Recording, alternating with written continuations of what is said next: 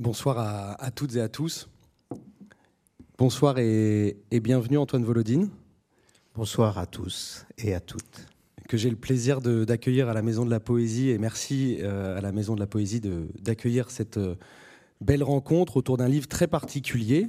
Peut-être que tous les livres d'Antoine Volodine sont très particuliers, on va dire.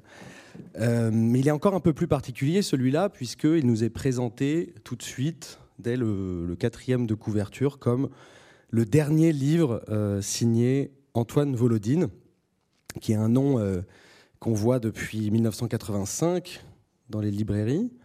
Euh, le premier livre signé Antoine Volodine, c'était Biographie comparée de Jorian Murgrave en 85, et aujourd'hui une longue entreprise d'écriture se clôt avec Vivre dans le feu aux éditions du Seuil, dans la collection Fiction et compagnie, qui est sorti euh, au début de 2024. Et donc on va parler euh, ce soir avec Antoine Volodine de, non pas de fin, j'ai envie de dire, mais de, commencement, de recommencement, puisque ce, roman euh, raconte une initiation, une initiation au feu. Alors il y a plusieurs manières d'appeler ce feu, qui est le feu de la magie, le, feu de la superstition, ou de, on, va, on, va, on peut en parler tout à l'heure. Euh, on l'appelle aussi le monde noir dans votre monde. Et donc j'ai plutôt envie de commencer par euh, cela, Antoine Volodine. On peut supposer que c'est assez particulier pour vous, ce livre-là.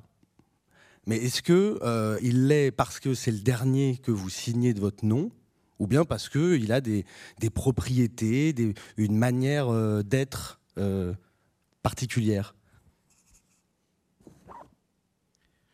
Bon, d'abord, euh, ce n'est pas du tout effrayant pour moi de, voir euh, le dernier Volodine, parce que euh, Volodine, c'est une des signatures dans un ensemble de signatures qu'on appelle le post-exotisme. Et ce livre est le 47e de, de, cette, de cet édifice dont on parlera et il y en aura d'autres après, jusqu'au 49e titre. Euh, ce n'est pas c'est pas un livre vraiment particulier dans la mesure où je pense que euh, je l'ai écrit dans le même avec les mêmes les mêmes efforts, le même plaisir que les autres il, m'a semblé être euh, un peu rapide dans, son écriture, dans, son développement, dans, la suite des chapitres. Et puis, euh, il est assez particulier aussi parce que dans beaucoup de mes livres précédents, et je dirais aussi dans nos livres précédents, puisque ça concerne aussi d'autres auteurs euh, que, que Volodine, euh, les, personnages qui prennent la parole, qui traversent le livre, euh, traversent en même temps que le livre leur, euh, la suite de leur décès et vivent dans l'espace noir de 49 jours d'après le décès. Et, les livres sont composés de souvenirs de souvenirs de, leur existence mêlés à des fantasmes, mêlés à, beaucoup de d'hallucinations, de, rêves et de, souvenirs plus ou moins réels, alors que dans celui-ci, le personnage n'est pas mort, n'est pas mort et il vit, il vit, euh, il est euh, dans sa dernière ligne droite. Alors évidemment, c'est une très courte ligne parce que euh, une vague de napalm euh, l'entoure, il va, être bientôt carbonisé, et il, profite de, cet instant minuscule, de cette euh, très petite fraction de seconde, pour s'inventer une vie, non pas revoir sa vie, mais s'inventer une vie. Il a envie de, vivre une, autre vie imaginaire qui est celle justement, où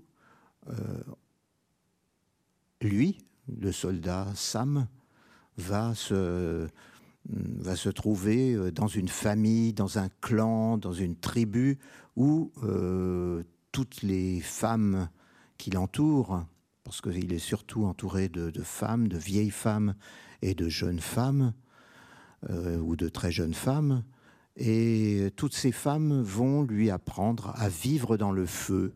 Alors évidemment, c'est, euh, le contexte est, favorable, mais euh, c'est, dans la presse et dans l'urgence que le livre est écrit. Il, il, il est composé de, portraits, de rencontres euh, du, jeune Sam avec, avec ces différentes femmes qui veulent lui apprendre, qui doivent lui apprendre à vivre dans le feu.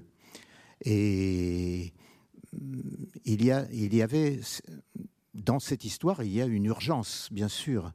Euh, l'urgence de crier un roman, de, terminer, un roman sans euh, atteindre l'horreur de, euh, de la carbonisation, sans, atteindre l'horreur des flammes. Donc c'est entre ce, minuscule petit moment d'existence que se situe le livre qui, euh, chapitre après, chapitre, portrait après portrait, euh, euh, récit après récit, se développe comme un, comme un roman, disons, normal. Hein. Vous avez parlé d'un roman d'initiation. Oui, oui, il y a une initiation au feu, mais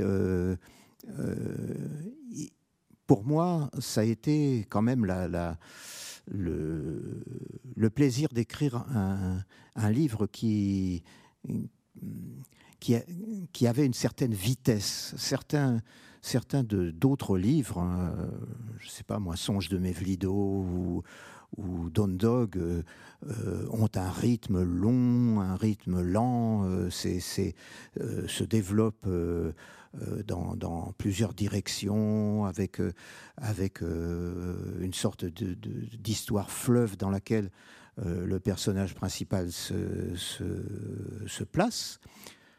Mais là, c'était c'était le plaisir d'écrire d'écrire un, un, roman rapide.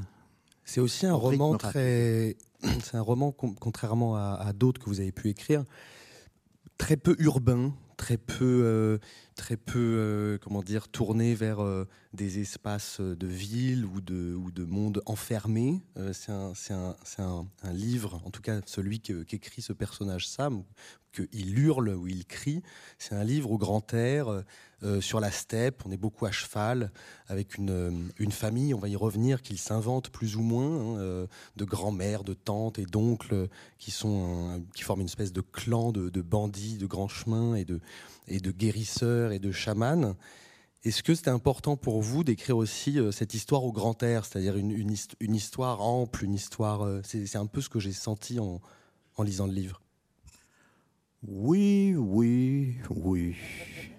Oui, parce que parce qu'en fait, c'est possible que ce ne soit pas le cas. Hein.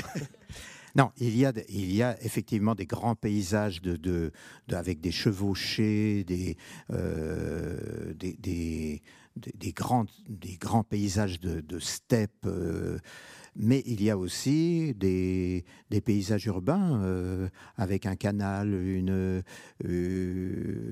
des petites maisons. Alors, à l'intérieur des, à l'intérieur des maisons, d'une des tentes par exemple, on, reconstitue l'intérieur d'une yourte.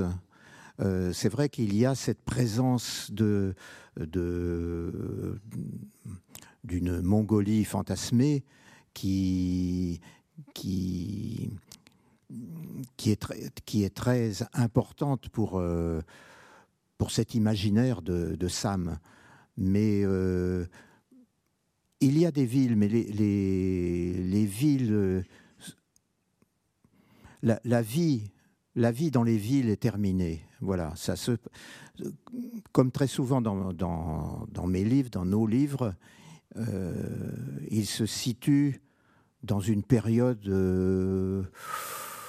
où l'humanité en a terminé avec l'histoire, euh, est, grandement euh, en voie d'extinction. Et s'il y a des villes, il y a des villes, oui, mais euh, elles sont peu habitées, très peu habitées. les guerres sont terminées, hein, mais on se, bat encore, encore contre, les bandits, contre, il y a une garde nationale, et bon, Sam et ses tantes font partie euh, des bandits. Alors justement, euh, vous arrivez à nous faire rire, comme tout à l'heure avec la mention de ce bombardement au napalm, vous arrivez à nous faire rire avec des épisodes très violents tout au long du livre, mais qui sont seulement comme ça mentionnés. En effet, vous parlez de... Il y, a les siècles de la grande misère, il y a la guerre noire, il y a la grande lutte euh, contre les superstitions, il y a la lutte contre le banditisme par cette garde nationale. il y a tous ces épisodes très lointains et donc dans une histoire lointaine. Euh, alors, peut-être que notre public n'a pas tous les, euh, repères hein, pour se repérer dans, cette histoire-là. Est-ce que vous pouvez nous en parler un peu plus précisément de ces épisodes qui semblent avoir pesé sur la vie de cette famille euh, qui, ce sont plutôt des gens qui ont été ses grands-mères, ses tantes, ses oncles que, un peu que s'invente, on ne sait pas trop d'ailleurs Sam. C'est quand même des gens qui ont été poursuivis, menacés, mis en mis en danger euh, tout au long de ces histoires-là tous les personnages femmes qui se trouvent euh, décrits dans ce, livre sont des, personnages qui, sont forts et qui ont, euh, qui ont surtout souffert, si je comprends bien, à lire le livre, qui ont surtout souffert de de liens familiaux pénibles, de, contextes familiaux pénibles. L'une des, l'une des tantes euh, euh, qui, se, venge d'un grand-père a connu ou approché l'inceste, qui est un thème qu'on, voit souvent dans, nos livres. Et euh,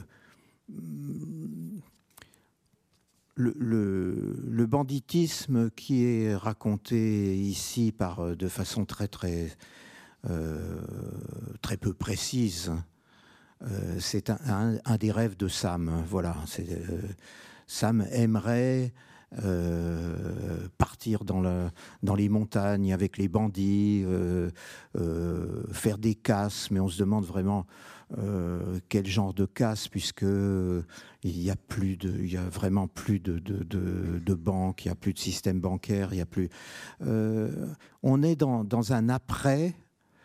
Euh, dans un après qui est moins dangereux que ce que vous soupçonniez, là, qui est un après plutôt tranquille. La, civilisation est plus ou moins morte. la, les, guerres, euh, guerres n'interviennent plus dans le, quotidien. On est, euh, va dans la, dans la steppe euh, de, de, de, yourte à yourte. On traverse d'immenses, paysages. La garde nationale n'existe que dans de que, que, que, par des on-dit finalement dans le, dans le livre. Et, et de toute façon, euh, ce, ce, qui compte, c'est euh, ce n'est pas une survie, ce sont des survivants d'une certaine manière, puisque ce sont les, les, dernières représentantes de l'humanité, d'une certaine manière, comme dans, dans euh, des anges mineurs. mais euh, elles, vivent, elles vivent tranquillement. Elles, euh, elles vivent tranquillement, même si euh, il y a, on trouve parfois des armes, on pose, mais les, routes, les routes qui étaient minées, on les évite, c'est tout. on, ne, on, passe à côté. Le, la steppe est, redevenue, la, planète est redevenue une planète tranquille, belle, presque sans humains. Est-ce que c'est ça le moment de la clôture, de la Il fallait que ce dernier livre signé Antoine Volodine soit un moment de d'apaisement? Je ne sais pas répondre à cette question. Euh, non, c'est euh, dans, dans, dans, beaucoup de, de, livres, de nos livres, il y a cette traversée, mais c'est pas toujours le même paysage, justement, il y a beaucoup de variations, cette traversée du, monde d'après, du monde d'après. Euh, d'après, euh, j'aime pas dire d'après l'Apocalypse parce que euh, euh, la littérature post-apocalyptique, c'est autre chose et je ne, je n'entre pas ce, dans ce système. Je pense pas. Je, pense à l'après. Donc tout a dégénéré, tout a foiré, tout a tout, tout, tout s'est effondré. Il y a quelques restes et des et des, humains et des humaines qui, euh, qui ont leurs caractéristiques, qui, euh, euh, qui, qui, sont tout à fait proches des lectrices et des, lecteurs, dans lesquels chacun peut, et chacune peut, se reconnaître. Et l'apaisement, non, on ne peut pas parler d'apaisement alors qu'on est euh, dans, dans une microseconde entre deux arrosages de napalm. On peut pas non plus parler d'apaisement quand on voit certaines scènes racontées par euh, Sam. Euh, il y a des scènes assez violentes. Hein. Il y, a un oncle que, au moment de ses funérailles qui se fait déchiqueter par des oiseaux de feu. Il y a une tante, vous parliez d'elle, c'est la tante euh, Johanna, qui réduit euh, tous les hommes de la famille en, miniature, enfin en homoncule, euh, justement sous ce canal que vous mentionniez. Hein. Et à ce moment-là, Sam remarque que l'original donc de ces, de ces hommes hein, existait plus haut en surface, en famille, dans les villes ou dans les steppes, et ignorait ce qui se passait dessous. Est-ce que euh, Sam, dans cette seconde où il s'apprête à être euh, bombardé et où son village s'apprête à être bombardé euh, par un avion bombardier au napalm, est-ce que c'est sa seule voie de sortie d'inventer des histoires et de, et de s'inventer, on dirait, un, destin de, d'initier au feu? Est-ce que c'est la seule solution qui reste? Bah, Personnellement, j'en vois pas d'autre. Non, c'est une décision qu'il prend euh, en urgence au moment où le, napalm l'entoure et va sur lui. Euh, il s'invente euh, non seulement une existence, mais plusieurs existences, puisque dans, ses fantasmes, il, il, s'invente il s'invente une, une, vie une vie souterraine qui a été euh, marquée par la guerre, la brûlure.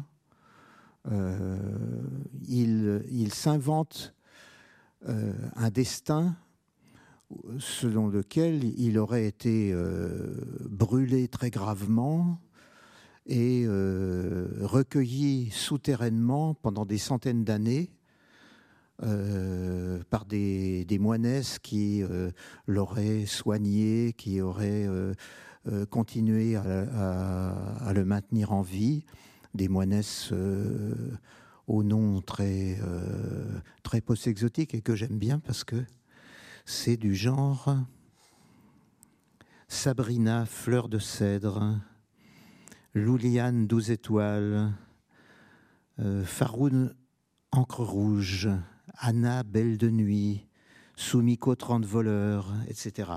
Donc c'est euh, euh, ça fait partie des fantasmes, des fantasmes euh, créés par, par Sam.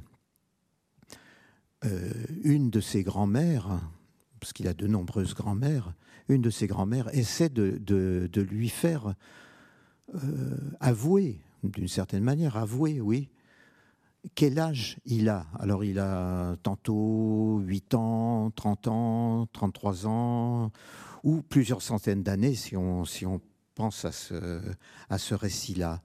Et euh, hmm, c'est une manière pour lui, c'est une manière pour lui de, de, multiplier les, les, images et les, les chances de, euh, de, vivre euh, pleinement des récits imaginaires de, de la dernière seconde. Mais il me semble que Sam lui-même, et vous venez de dire quelque chose à propos des noms très post-exotiques euh, qu'il se donne, ça me permet d'aller vers euh, un autre pan euh, de, cette soirée, qui est le post-exotisme lui-même. Il me semble que Sam euh, est un lecteur de livres post-exotiques. Il y a un moment, il, dit euh, j'ai lu des balivernes social-démocrates d'un côté, mais j'ai aussi lu des auteurs, des auteurs post-exotiques qui sont vraiment d'un bord politique très opposé. il est aussi lecteur d'un manuscrit que lui transmet sa grand-mère, enfin l'une de ses grand-mères. Quel, est quel est ce personnage de lecteur en fait? Oui, alors là, c'est plutôt un clin d'œil de l'auteur. Hein. Euh, en général, enfin, c'est pas systématique dans tous les livres parce que ça serait fatigant, mais euh, euh, il y a des, petites allusions au fait que la littérature a existé autrefois et c'était une littérature principalement post-exotique. Elle était très mauvaise. Et euh, voilà, donc euh, c'est donc c'est de l'autodérision, c'est euh, c'est une manière de de, de pas se prendre au sérieux. Et et Sam, je pense que Sam n'est pas un, un lecteur, hein, mais mais il influencé un petit peu dans ses rêveries, dans sa... Oui, mais c'est pas c'est pas le problème. Enfin bon, euh, c'est un c'est un garçon qui euh, dans dans ce qu'on voit là euh, dans le livre vit son quotidien de de, de jeune homme, de d'homme au milieu d'une tribu bizarre et ne se pose pas le problème de la lecture. le problème de la lecture est posé dans le premier chapitre parce que sa grand-mère lui fait lire, une de ses grand-mères lui fait lire un livre qui s'appelle Vivre dans le feu et qui a été écrit par euh, le grand-père Yacoub et euh, qui a été écrit sous la dictée depuis le feu et euh, le, scribe, enfin c'était c'était la grand-mère qui prenait sous la dictée ce que lui disait le, grand-père euh, Yacoub. Et euh, dès le début, elle, propose à Sam de, lire ce livre. C'est une première initiation et de donner son avis.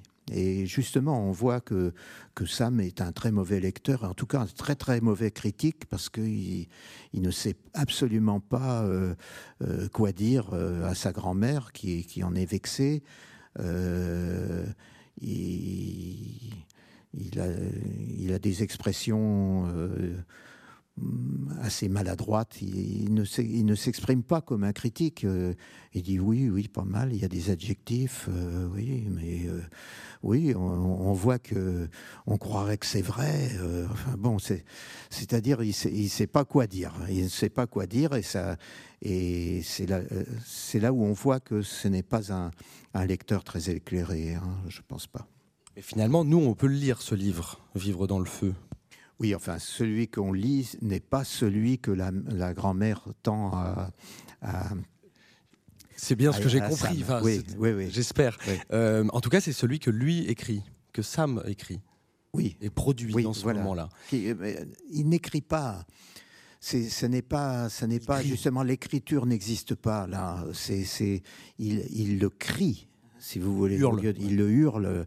Il, euh, il l'invente euh, euh, par un processus mental qui ne passe pas justement par le, travail d'écriture. Et, dès le début, dès la première page, il, annonce que ce qu'on va lire, c'est un, c'est un livre qui, qui, va être écrit dans l'urgence et qui euh, peut-être euh, sera mal écrit, peut-être euh, comportera des, des, failles, aura des, des répétitions désagréables ou je sais pas. Voilà. Alors ça, c'est le 22e livre, si je calcule bien, euh, parce que euh, sur 49 livres prévus dans l'édifice euh, du post-exotisme, on fait ah, toujours des, erreurs, hein, donc n'hésitez pas à me dire si c'est pas le 22e. Oui, j'ai compté en a, dans le train. et les, les, tout premiers avaient été rassemblés en 2003 dans ce volume que j'ai devant moi. Euh, les tout premiers de, 1985, 1986 et 1988, c'était un, moment de, production assez, euh, assez effréné, avec euh, donc la biographie comparée de Joriane Murgrève, Un navire de nulle part, Rituel du mépris, et enfin des enfers fabuleux. Et dans ce volume, on lit un avo-propos, je l'ai découvert il n'y a, pas très longtemps, qui est composé de courts textes écrits par pas moins de sept auteurs post-exotiques dont Antoine Volodine, et lequel dit Montrons, c'est la dernière phrase de cet avant-propos qui est assez intéressante. Cette phrase dit Montrons à quel point, dans une aventure littéraire comme la nôtre, tout se tient, et tout se tient est surligné. Alors je ne sais pas si vous vous souvenez avoir écrit cette phrase. En tout cas, c'est souligné. Et je me suis demandé en la lisant, en la lisant au moment de ce 22e livre, signé Antoine Volodine, comment on fait tenir tout ça? Est-ce que les plans sont bien précis, bien délimités et, euh, disons que le, constructeur sait très bien où il va, ou les constructeurs plutôt, savent bien où ils vont. Ou bien il y a quand même un moment de, liberté dans, toutes ces créations et, où les choses échappent. Oui, heureusement, beaucoup de liberté. Euh, les contraintes, euh, il y a eu des contraintes.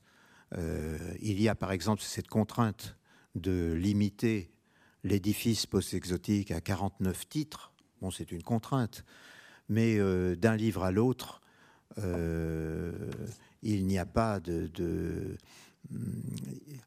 pas de, plan d'ensemble.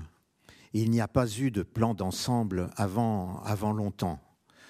Et euh, à ce moment-là, effectivement, tout se tient parce que l'univers euh, aussi varié soit-il, euh, tient par sa cohérence, par euh, sa cohérence fantasmatique, par sa cohérence politique, mais et qui est assez particulière, mais il n'y a il n'y avait absolument pas, au moment où ces quatre premiers livres étaient écrits, de projet. Euh, je, ne pensais pas aller jusqu'à 49 euh, volumes. À ce moment-là, je me fixais, j'étais petit, je, me fixais neuf livres pour, pour, euh, pour faire autant que Beethoven de symphonie. voilà. Et et puis, ensuite, oui, ensuite j'ai laissé tomber ce, fantasme-là et j'ai continué à travailler. Et euh, peut-être euh, l'idée d'un édifice véritablement euh, qui, irait loin a été exposée en public quand euh, j'ai fait paraître euh, le post-exotisme en 10 sons, le son 11, c'était le 11e livre. Et euh, déjà, déjà, il y avait cette, cette, certitude intérieure que je pouvais continuer, que je pouvais vraiment construire quelque chose de, de cohérent, de puissant, et, dès, le début, si vous voulez, dès, le début, dès le premier livre des euh, euh, biographies comparées de Joriane Mourgrave, j'ai, dès ce début-là, euh, mon éditrice, Elisabeth Gilles, qui m'avait accueilli dans, pour un premier livre, c'était formidable, j'étais prêt à tout, qui m'avait accueilli dans, la collection Présence du futur. je lui disais, science-fiction, ça me plaît pas beaucoup. bon, elle dit oui, mais on peut pas, mais il faudrait pour toi euh, créer euh, une, une, collection à part. Voilà. Et, cette idée de collection à part euh, a fait son chemin et d'une certaine manière, j'ai créé cette collection à part en lui donnant une étiquette qui était celle du post-exotisme, mais pas au début, au bout d'une dizaine d'ouvrages quand même. Et puis, lorsque j'ai pu concrétiser euh, la publication euh, grâce à des, à, des, à des éditeurs complices, à des, éditeurs qui jouaient le jeu. Hein. La, publication d'autres voix d'auteurs post-exotiques, euh, Luz Bassman, mais d'abord Manuela Dreger, Elie Kronauer, puis Luz Bassman bien plus tard. à ce moment-là, oui, j'ai été plus, plus certain de, de, construire quelque chose, avec toujours cette... Vous avez prononcé le mot de liberté, c'est très important. Je, je, ne me suis jamais euh, contraint à écrire quelque chose euh, qui rentrerait dans tel ou tel cadre. J'ai voulu... Euh, euh, j'ai voulu suivre ma, ma voie d'écriture qui, était, assez fantasque finalement. Il ne faut pas trop définir, je pense, le post-exotisme, sinon on perd, euh, un peu de son sel et de son, mystère. On peut quand même donner deux, pour moi, deux formes de repères à, celles et ceux dans la salle qui, euh, ne connaissent pas forcément. D'un côté, on peut dire que le post-exotisme, eh ben, c'est ce groupe d'auteurs ou d'autrices, Lutz Bassmann, Manuel Edreger, euh, Elie Kranauer, Antoine Volodine, plus un collectif, Inferius Johannes, qui a publié un, livre il y a, deux ans, euh, il y a deux, trois ans.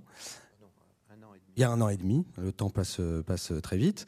Euh, on peut aussi définir le post-exotisme comme un, juste un ensemble de, voix qu'on entend dans les livres publiés sous tous ces noms, qui sont des voix de, dissidents, de prisonniers, de révolutionnaires, de combattants, de chamans, etc., etc., euh, dont beaucoup quand même ont pour point commun d'avoir été euh, soumis à des interrogatoires. Alors c'est pas le cas dans Vivre dans le feu, mais il y a très souvent des scènes d'interrogatoire, de, chasse à l'homme, de poursuites, d'enquêtes, etc. Euh, alors justement, vous avez parlé du post-exotisme en 10 leçons, leçon 11. Il faut entendre aussi l'humour de, ce titre. On lit souvent euh, dans, les livres post-exotiques qu'il y a les livres de l'intérieur et il y a les livres de l'extérieur. Il y a les livres qui sont parus, il y a les livres publiés. Euh, on en a la liste, donc à chaque fois qu'il y en a un. Mais on a l'impression qu'il y a toute une autre bibliothèque souterraine qui attend d'émerger je me trompe ou il y a beaucoup de textes qui finalement attendent leur, leur, euh, leur concrétisation euh, matérielle, textuelle? Euh, deux choses. D'abord, dans, le, dans Vivre dans le feu, il y a quand même une petite scène d'interrogatoire. Ah, je ne m'en rappelle pas bien. Il y, a, une grand-mère qui balade sous, sous la. Ah c'est l'interrogatoire par la grand-mère. Oui, oui. Euh, devant Sam, euh, qui lui balade sous la, sous la figure une, euh, une casserole remplie d'alcool en feu pour lui faire. lui faire avouer qu'elle est, à quel âge, quel âge il a et s'il se rappelle et ce, ce qu'il se rappelle de, des, du passé, de son passé. Il n'y a pas de flic, il n'y a pas d'enquêteur, il n'y a pas tout ça, ce qu'on trouvait pas mal dans d'autres livres. Oui, effectivement, oui.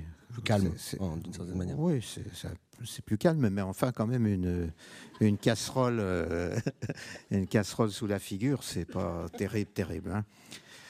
Euh, d'autre part, Alors du coup, je me suis perdu. Et... Moi aussi. euh, je, je, parlais du fait que euh, il y a beaucoup de livres, on les, on les, trouvait à la fin de ce, de ce texte, le post-exotisme en 10 leçons, leçon 11. Ah oui, C'était une liste de 343 livres à ce moment-là, qui, qui ne sont pas publiés.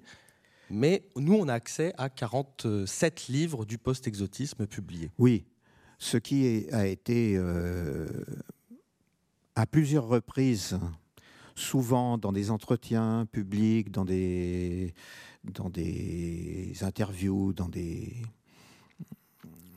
conférences, on va dire, euh, souligné, c'est que il existe une matière, une matière euh, de base dans laquelle puissent tous les écrivains post-exotiques euh, publier. Il, cette matière, elle est criée, euh, hurlée, chantée, euh, murmurée par, rêvée par euh, des, des prisonniers et des prisonnières. Donc on est dans, dans l'imaginaire, hein, d'une prison imaginaire qui est le véritable socle, euh, cœur du post-exotisme et euh, cœur euh, peut s'écrire de deux de, de manières. Donc euh, c'est à partir de ces, de ces chants fragmentaires, de ces, de ces euh, récits de rêves, euh, de ces plaintes de prisonniers et de prisonnières que euh, se forme un imaginaire collectif post, euh, post-exotique et, et, qui, qui, euh, qui, justement permet de tenir euh, l'ensemble. C'est là-dedans que vont puiser, en fait, euh, on est dans, un dans un semi-réel. C'est là-dedans que vont puiser en fait les, les auteurs post-exotiques, les auteurs pour, pour publier à l'extérieur des murs, puisqu'on est vous parliez d'intérieur, l'intérieur de la prison où existe ce, socle du, du post-exotisme. À l'extérieur, il y a des, livres publiés, mais qui euh, sont inspirés par euh, par des voix qui sont parfois anonymes, parfois euh, ne le sont pas, et qui apparaissent dans les récits euh, et à qui on rend hommage également euh, en, les, en les nommant. C'est pour ça qu'il y a beaucoup de, beaucoup de noms dans, nos livres. Et voilà, donc on peut, on peut considérer que ce livre, Vivre dans le feu et une fois de plus un livre qui va, qui, qui va trouver ses sources d'imaginaire dans cette matière collective, dans ce cœur collectif de prisonniers et de prisonnières qui sont au centre du post-exotisme.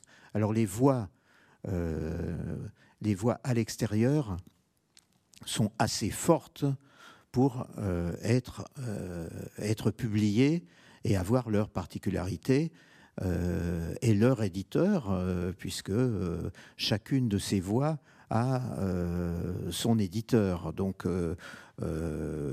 Bassman, Dreger, Kronauer, Volodine ont chacun son, éditeur.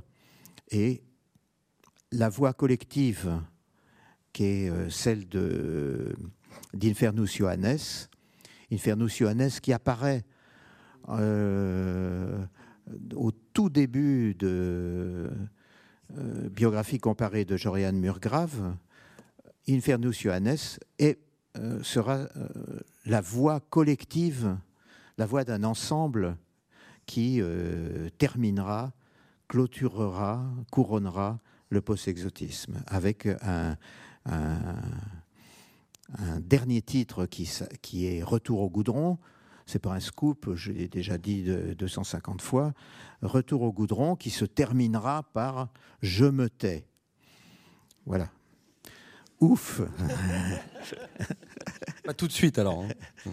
Euh, c'est intéressant que vous utilisiez le terme de le mot de matière euh, c'est aussi le mot qu'on dit pour la matière euh, des, romans de chevalerie, par exemple, la matière médiévale, la matière euh, de Chrétien de Troyes.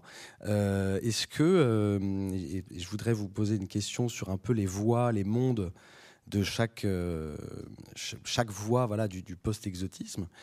Est-ce que Elie Kranauer, Lutz Batzmann, Manuel Drager et Antoine Volodine, c'est un peu des copistes, c'est un peu des, moines qui rendent de ce qui a pu être rassemblé de toutes ces histoires? Oh, c'est une jolie idée. Des moines. Euh, euh, ces, histoires sont prononcées, racontées. Cette matière n'est pas une matière euh, inerte, c'est une matière qui est marquée par, par l'échec, qui est marquée par, par le, la défaite, puisque les prisonniers et les prisonnières euh, dans, cette, vaste euh, construction, euh, des prisonniers et prisonnières sont des prisonniers et des prisonnières politiques qui, purgent leur, peine à perpétuité en devenant peu à peu fous, folles, ou en, mourant, ou en se taisant, mais qui regardent en arrière et fantasme sur euh, ce qu'il voit en arrière. Et ce qu'il voit en arrière, c'est les grands échecs de l'humanisme au XXe siècle, euh, qui aujourd'hui sont donc, euh, comment dire, hmm, magnifiés, si on peut dire, enfin par les, les, ignominies du XXIe siècle. Voilà.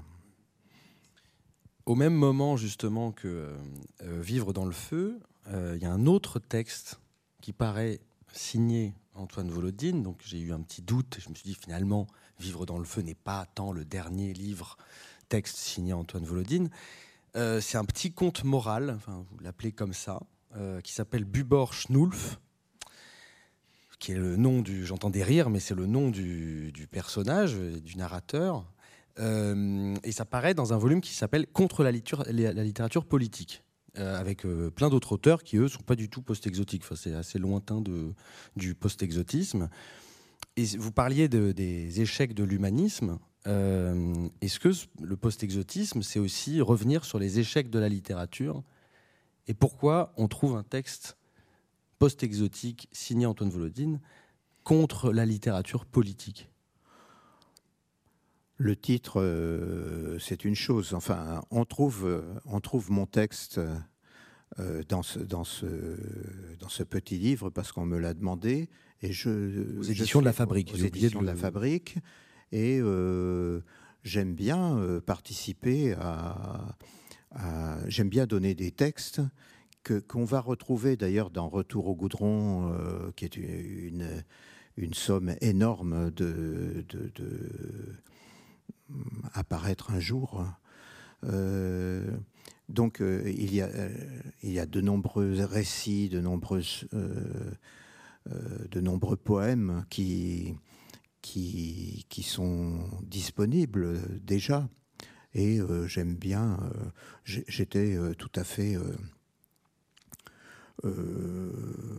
J'appréciais qu'on me demande, qu'on me demande de, participer à, un livre euh, pour pouvoir justement donner un texte euh, selon mon cœur, qui est, intitulé Conte moral, mais qui, qui, est un conte bardique, en fait, euh, lié au bardo et, à l'après-décès.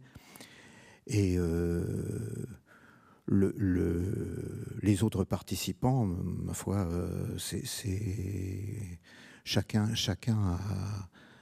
a donné un texte. Hein. Euh, nous ne nous, sommes pas concertés. Euh, voilà, donc j'ai donné une participation à un livre qui s'appelle effectivement Contre la littérature politique et qui est euh, le contraire de contre la littérature politique, évidemment. Bon, mais c'est c'est assez plaisant de de participer à ce, paradoxe.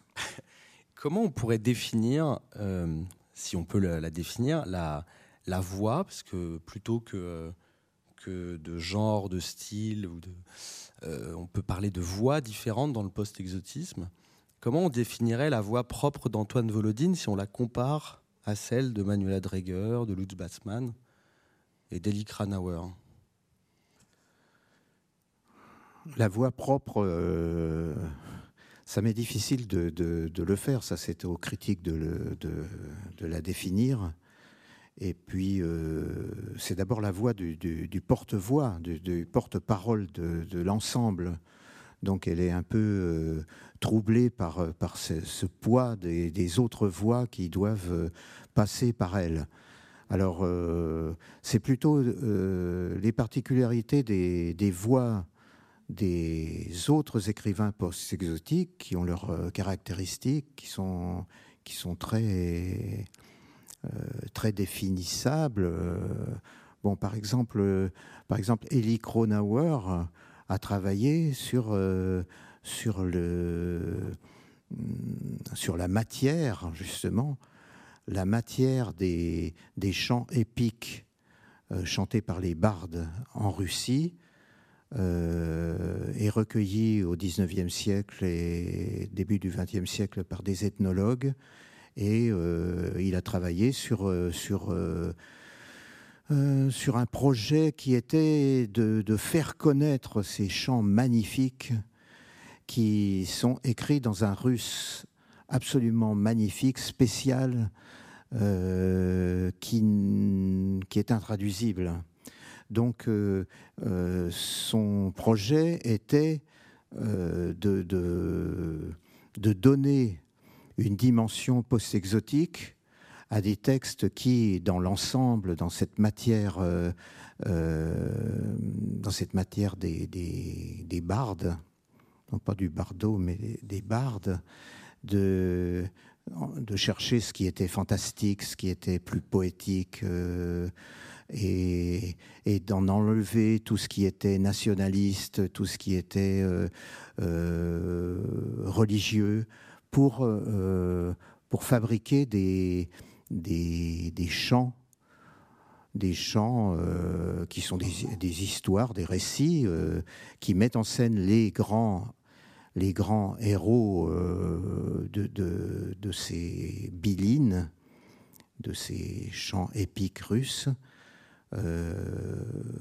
en respectant totalement ou presque totalement leur, euh, les, histoires, le, la trame euh, de, de, de, ces récits, mais en leur donnant une, une coloration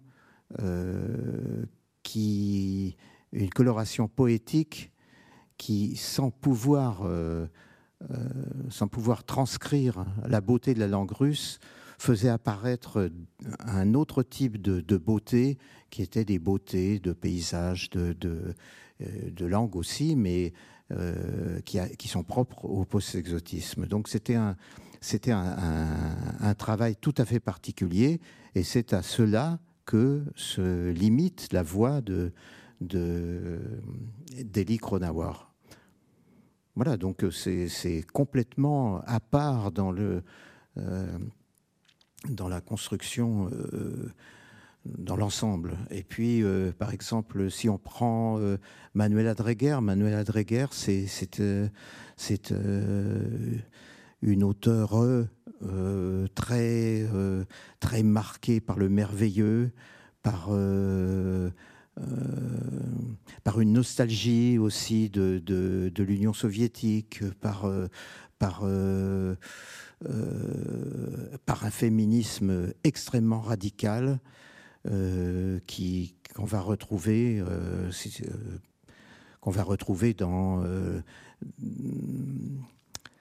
dans le dernier livre collectif Débrouille-toi avec ton violeur, qui est signé Infernus Johannes, mais où on pourrait retrouver la voix de Manuela Dreger et qui compte de nombreuses voix de femmes euh, qui, sont, qui sont vraiment en accord avec euh, la, vision de, euh, de Manuela Dreger. Voilà, donc le, féminisme radical, en même temps le merveilleux, une certaine tendresse également dans les relations, comme, comme on le voit dans, dans, ces, dans ces livres, ces petits romans qui sont parus dans l'école des loisirs, qui ne sont pas pour enfants.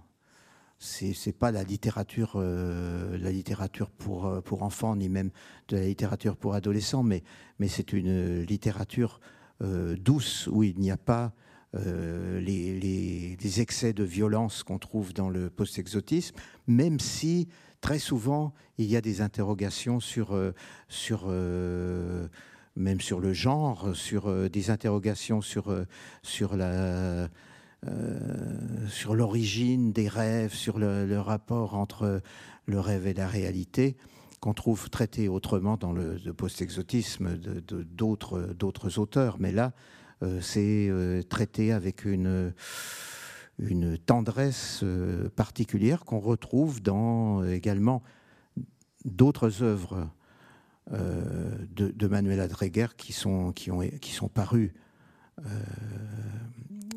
chez, chez l'Olivier et qui sont plus hard d'une certaine manière, où ce, cette censure qu'elle s'était imposée pour, pour publier dans, dans des collections qui sont manipulés par des, enfants et des adolescents n'existe plus et où il y a une certaine violence et où on trouve d'ailleurs déjà l'idée de, vivre dans le feu, puisque dans euh, Onze rêves de suie, les personnages sont, sont entourés de flammes et racontent des, histoires, des, des, euh, souvenirs en, fusionnant à l'intérieur du feu. Donc, euh, donc finalement, vraiment, on n'invente rien ici.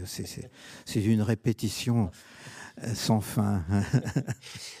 Euh, Antoine Volodine est aussi l'auteur de traductions, notamment d'une auteure ou d'une autrice post-exotique, Maria Soudaeva. Vous avez traduit ses slogans, mais vous avez aussi traduit des, auteurs russes, soviétiques, et aussi un auteur portugais. Euh, je voulais vous amener aussi vers cette question-là de, des langues, parce que Sam, dans ce, j'y reviens, je reviens à vivre dans le feu, il découvre que dans l'espace du feu, il n'y a plus de langue, il n'y a plus de différence entre les langues. Euh, il y a un passage comme ça où il parle de ça, de sa découverte d'un espace sans langue, sans différence entre les langues. Est-ce que le post-exotisme, il est très lié, lui, à la, traduction? Euh, Sam, à un moment, se, retrouve dans un espace noir où justement une langue imaginaire euh, le domine et, il est obligé de faire, euh, de faire appel aux tantes qui l'accompagnent euh, pour, pour comprendre de quoi il est question, hein. ce qui est écrit ou ce qui, ou ce ou ce qui lui, lui naît à l'intérieur de, de, la pensée. Donc on a une langue imaginaire euh, qui est le titre d'un chapitre d'ailleurs.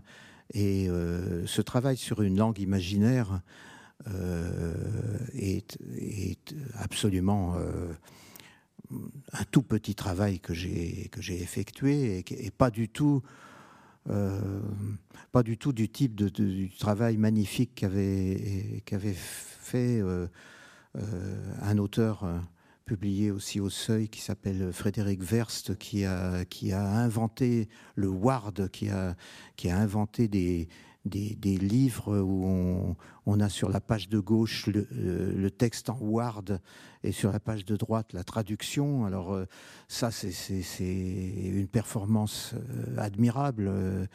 là, pas du tout. Hein, S'il s'agit juste de, de, quelques fragments de phrases.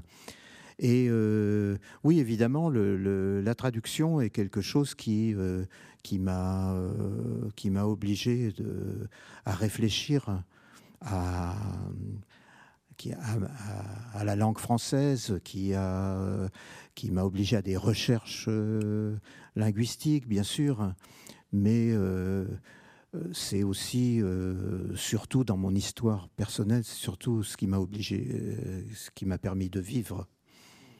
Voilà, c'est euh, pas. Euh, euh, j'ai peu j'ai peu traduit dans dans le, grand enthousiasme de, de, la traduction, sauf bien sûr sauf l'expérience extraordinaire des slogans de Maria Soudayeva, qui sont inscrits, intégrés dans Débrouille-toi avec ton violeur, puisque c'est la, troisième partie, la voix de femme, Maria Soudayeva, avec une exception dans, dans, ce, dans ce livre euh, la, voix de son traducteur, mais le, traducteur et, l'auteur euh, euh, ont, véritablement fusionné dans, cette, dans ce moment de, de grand, de magnifique proximité poétique et mentale avec Maria Soudaïeva qui m'a permis de, faire connaître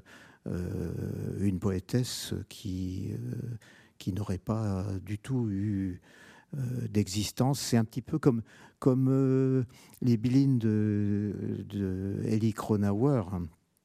Enfin, c'est les, bilines restituées par euh, Elie Kronauer qui a surtraduit, rajouté beaucoup de choses pour que, pour que le public s'empare de, ces, de, de, de, cette matière qui, euh, si elle était traduite euh, mot pour mot, enfin intégralement et, sans, sans la trahison de, la surtraduction, euh, serait peu lisible, mal lisible. Et donc, pour que tout le monde s'y repère, nous sommes à ce. Pourquoi c'est non non dans le absolument pas, mais se repère dans la construction du post-exotisme. Nous sommes donc au 47e euh, livre, si je ne me trompe pas. Euh, il en reste donc deux. Euh, est-ce que vous pouvez nous, nous dire, puisque 49 sont prévus, en quoi consistera plus ou moins, sans, sans trop en parler en détail non plus, le, 48e et puis le 49e, qui est donc ce retour au goudron, qui est, qui est prêt ou qui est en préparation depuis, depuis longtemps. Et j'aurais une deuxième question pour terminer cette rencontre qu'on aimerait continuer, mais mais là aussi le temps presse en fait, comme dans Vivre dans le feu. Euh, est-ce que Antoine Volodine va quand même continuer sa tâche de porte-parole euh, des auteurs post-exotiques euh, prochainement, soit pour les deux prochains, soit après les deux prochains? Alors on commence par laquelle? La, deuxième, si vous avez envie d'inverser les choses. Pour la deuxième, je ne sais pas. pour la première, pour la première, temps. il y aura, euh, je ne sais quand, mais euh, bientôt, un dernier Manuela Dreger. Il y a eu le dernier, euh, le dernier Antoine Volodine. Il y aura le dernier Manuela Dreger. Nous sommes donc en compétition l'année prochaine pour le prix du dernier roman. Et, et donc c'est un, petit roman, euh, voilà, tout à fait dans, l'esprit de Manuela Dreger. Et ensuite, il y aura non pas un roman, non pas un livre, mais une, performance dans cette performance qui est le post-exotisme, une performance consistant à, l'écriture de 343 euh, brochures, cahiers euh, d'une quinzaine de pages, cahier bardique euh, composé de, rubriques régulières avec beaucoup de fiction à l'intérieur, beaucoup de, poésie, j'espère, et sur quoi je travaille depuis euh, une dizaine d'années en fait, hein, euh, parce que ça, représente environ 4000 pages. Et il y, a, il y aura dans chaque brochure quatre photographies de Macao euh, parce que ce, sont des cahiers bardiques, donc euh, euh, qui sont des sortes de, témoignages, de témoignages de l'après. Et les photographies de Macao que j'ai prises donc par, par milliers il y a une quinzaine d'années, fixes dans l'éternité, enfin fixes euh, des, des, quartiers, un quartier, le port intérieur, qui euh, a disparu grandement ou euh, est en train de totalement disparaître parce qu'il était vieux, sordide et, et parce que bah, parce qu'il est bétonné et remplacé par par des, des, constructions plus, plus rentables, bien sûr. Et, et voilà ces, quatre, ces 343 brochures bardiques euh, évidemment, euh, euh, devrait exister sous forme d'une quinzaine, de 15 livraisons. 15 livraisons qui ont chacune sa cohérence et chacune devrait avoir environ, enfin ça serait très variable, de, de 100, 150 à, à 350 ou 500 pages. Inutile de vous dire que je n'ai pas trouvé d'éditeur euh, pour, euh, pour ça encore. Avis aux, éditeurs Oui. Euh, c'est très. C'est un, projet assez faramineux, assez, assez fou, mais que, que je suis en train vraiment de, mener à bien. disons que sur les, les 15 livraisons, 14 à peu près sont, sont prêtes. Voilà. En tout cas, tout se tient. Et tout, tout se tient et, se termine par je me tais, bien sûr. Je suis absolument désolé, mais on doit se taire, nous aussi, maintenant. Et je vous invite à retrouver le, le livre euh, donc d'Antoine Volodine, Vivre dans le feu, euh, aux éditions du Seuil, euh, à la librairie en face de la Maison de la Poésie. Et j'espère qu'on pourra se reparler des deux, prochains et, des suivants, on verra. Non, c'est fini après. Bon, fini. Alors, alors taisons-nous. Merci beaucoup, Antoine Volodine. Merci à vous. Merci. Merci à vous. Bonne soirée. Merci.